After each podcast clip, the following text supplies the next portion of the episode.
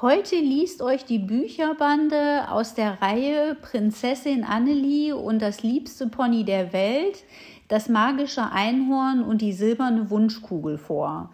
Geschrieben von Annalena Fuchs, erschienen im Arena Verlag.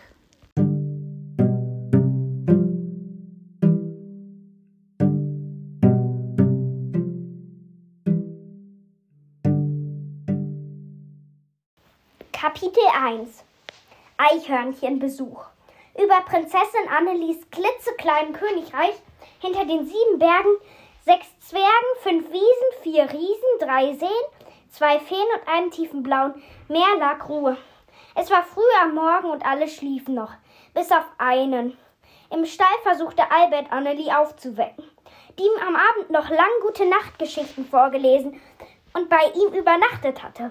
Erst scharte er eine Weile mit den Hufen, dann prustete er ihr in den Nacken. Und als das nichts half, kitzelte er sie mit seiner wunderweichen Mähne. Lass das, kicherte Annelie und schob ihn sanft weg.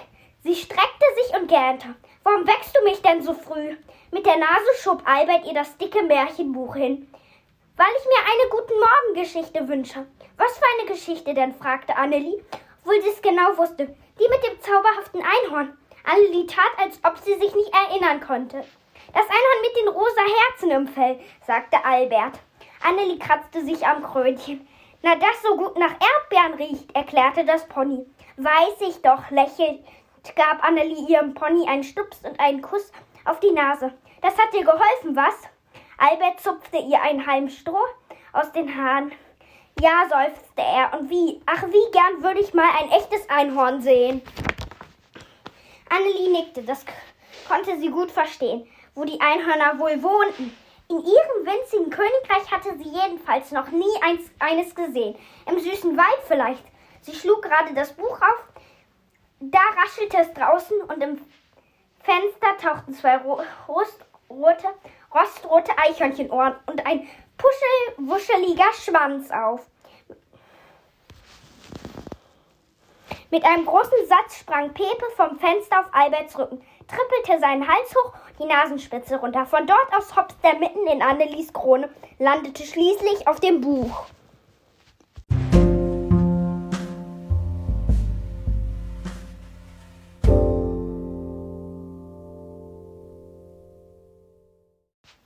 Hallo. Und jetzt kommt die Bewertung mit mir allein zu dem Buch Prinzessin Annelie und das liebste Pony der Welt, das magische Einhorn und die silberne Wunschkugel von Annalena Lux. Also normalerweise hatten wir das bei jedem Buch, dass es ein Tagebuch war, das nicht draufgeschrieben war. Bei diesem Buch aber ist es anders. Und zwar, es ist kein Tagebuch, das ist alles richtig aufgeschrieben und Annalena Lux hat ein wunderschönes Abenteuer von Annelie der Prinzessin geschrieben und Albert dem ein.